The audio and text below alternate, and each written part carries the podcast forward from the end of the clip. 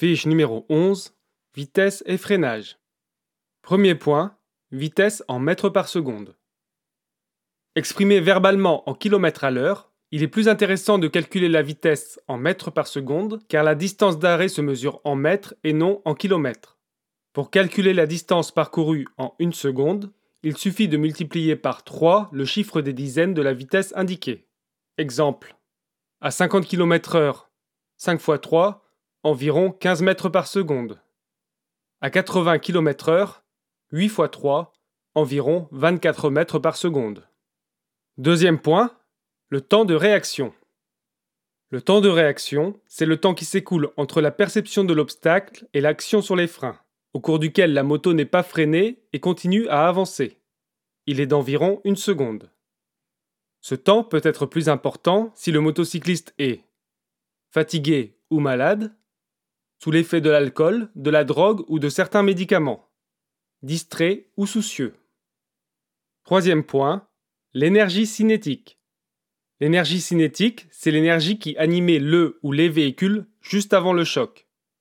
Après le choc, véhicule immobilisé, l'énergie cinétique est tombée à zéro, car elle a été consommée en déformation mécanique très brutale.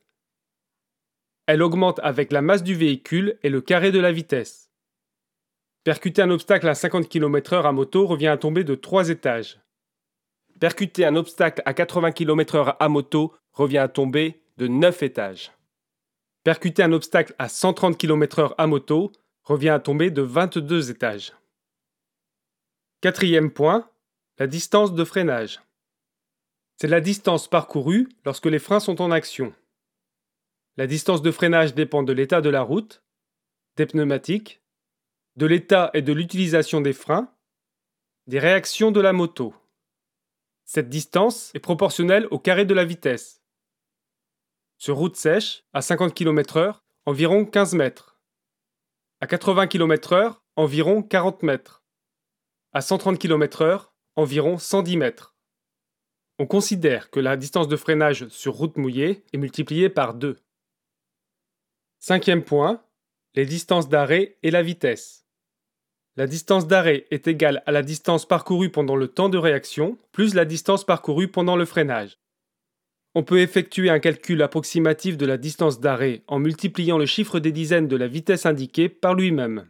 Par exemple, à 80 km/h, on obtient 8 x 8, environ 64 mètres de distance d'arrêt. À 130 km/h, on obtient 13 x 13, environ 169 mètres de distance d'arrêt.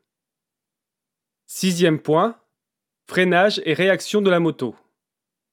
Lors de l'utilisation du frein avant, la fourche télescopique s'enfonce, absorbe la charge sur l'avant et évite au pilote de passer par-dessus le guidon il est impératif de doser et de répartir le freinage, environ 70% à l'avant et 30% à l'arrière. L'utilisation du frein arrière permet d'asseoir la machine sur la roue arrière et de limiter le transfert de charge sur la roue avant. Lors d'un freinage d'urgence, il est préférable d'anticiper légèrement sur le frein arrière afin d'éviter le délestage de la roue arrière et limiter le transfert de charge sur la roue avant. Septième point, Freinage et dérapage. Le freinage est la manœuvre la plus fréquemment tentée en situation d'urgence. Mais plus le freinage est brutal et soudain, plus il est difficile de maîtriser sa moto. En situation d'urgence, un motocycliste sur 5 chute. En cas de blocage de roue, il faut relâcher la pression pour retrouver l'efficacité du freinage et le contrôle de la direction. L'idéal étant d'être équipé d'un système ABS.